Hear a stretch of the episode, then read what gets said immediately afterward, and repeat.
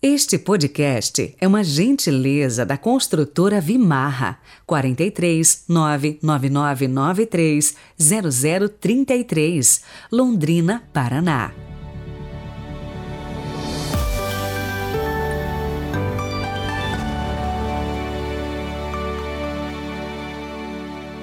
Bom dia, segundona chegando e o nosso coração se enchendo de esperança e alegria começarmos mais um dia na graça do Senhor.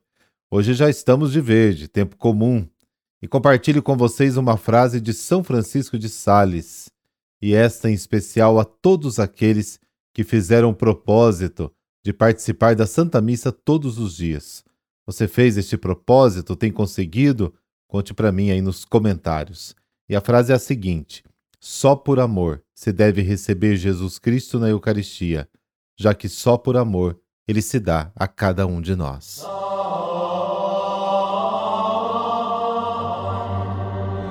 Pelo sinal da Santa Cruz, livrai-nos Deus, nosso Senhor, dos nossos inimigos. Inspirai, Senhor, as nossas ações e ajudai-nos a realizá-las para que em vós comece e termine tudo aquilo que fizermos. Amém.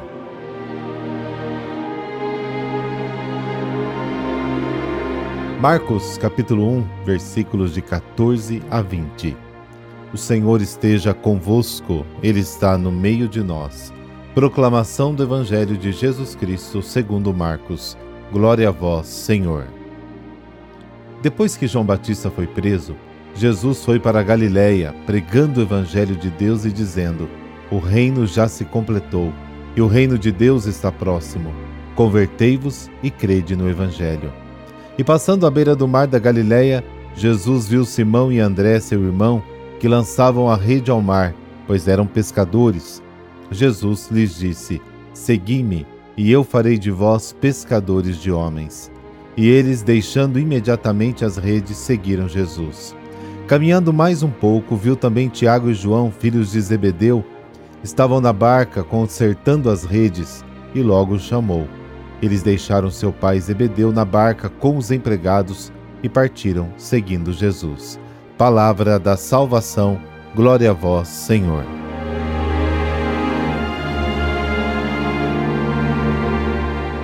Após a prisão de João, Jesus foi para Galiléia pregando o evangelho. João foi preso pelo rei Herodes por denunciar o comportamento imoral do rei. A prisão de João Batista não assustou Jesus, pelo contrário, ele viu nele um símbolo da vinda do seu reino.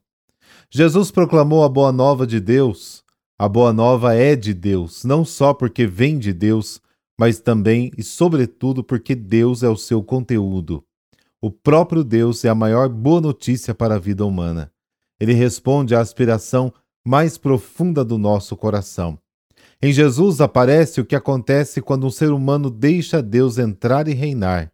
Esta boa nova do reino de Deus anunciada por Jesus tem quatro aspectos importantes. Primeiro, chegou a hora. Para os outros judeus, o tempo ainda não havia se cumprido. Muito estava faltando para a vinda do reino. Para os fariseus, por exemplo, o reino só poderia vir quando a observância da lei fosse perfeita. Jesus tinha outra maneira de ler os fatos. Ele diz que chegou a hora. Segundo, o reino de Deus está próximo. Para os fariseus, a vinda do reino dependia de seus esforços. Isso só aconteceria depois que eles guardassem a lei. Jesus diz o contrário: o reino está próximo, já está aqui, independentemente do esforço feito.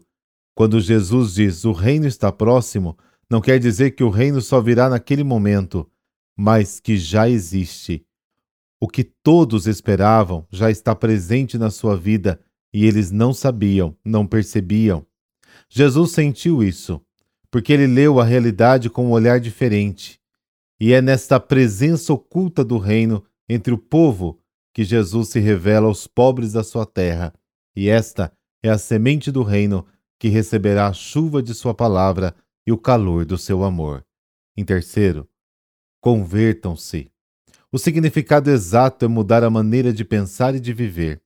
Para perceber a presença do reino na vida, a pessoa deve começar a pensar e a viver de maneira diferente. Ele terá que mudar de vida e encontrar outra forma de convivência. Ele terá que deixar de lado o legalismo do ensino do fariseu e permitir que a nova experiência de Deus invada sua vida e lhe dê um novo olhar para ler e compreender os fatos. Quarto, acredite nas boas novas. Não foi fácil aceitar esta mensagem? Não é fácil começarmos a pensar de maneira diferente de tudo o que aprendemos desde crianças. Isso só é possível por meio de um ato. Não é fácil começarmos a pensar de maneira diferente de tudo o que aprendemos desde cedo. Isso só é possível por meio de um ato de fé. Quando alguém traz uma notícia diferente, é difícil aceitar. Isso só é aceito se a pessoa que traz a notícia tem aquela confiança. E assim você dirá aos outros: Você pode aceitar, eu conheço a pessoa, não se engane, você pode confiar, Jesus é confiável. O primeiro objetivo do anúncio da Boa Nova é formar comunidades. Jesus passa, olha e chama. Os quatro primeiros chamados, Simão, André, João e Tiago, ouvem, deixam tudo e seguem Jesus para formar uma comunidade com ele. Parece amor à primeira vista.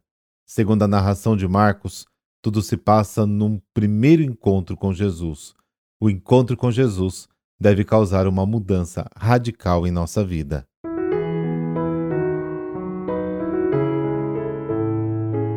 E hoje a igreja celebra Santo Aldo. O nome de São Aldo quase desapareceu da memória cristã. Sua biografia só conservou-se graças aos jesuítas belgas, que catalogaram os santos do norte da Europa em 1600 e incluíram Aldo entre eles.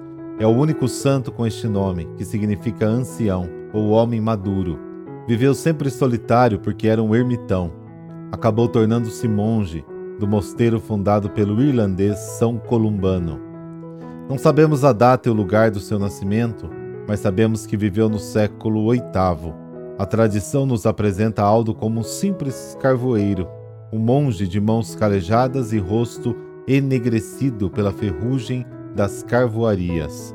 Seu nome e suas atitudes são sinais de sabedoria, virtude que alcançou pelos caminhos do silêncio e da solidão, da quietude interior e exterior, da contemplação e da oração. Ele se afastava temporariamente das pessoas para dar mais espaço à oração e povoar a solidão exterior com a agradável presença de Deus. Senhor Deus Pai, vem até mim, caminha comigo, segura-me na mão. Transforma minha vida, meu modo de pensar, meu modo de agir. Que eu te ame, Senhor, acima de todas as coisas e que eu compreenda o que a tua vontade quer para mim por Cristo nosso Senhor. Amém. Dessa bênção de Deus Todo-Poderoso, Pai, Filho, Espírito Santo. Amém. E permaneça sobre cada um de vocês. Boa semana, nos falamos amanhã.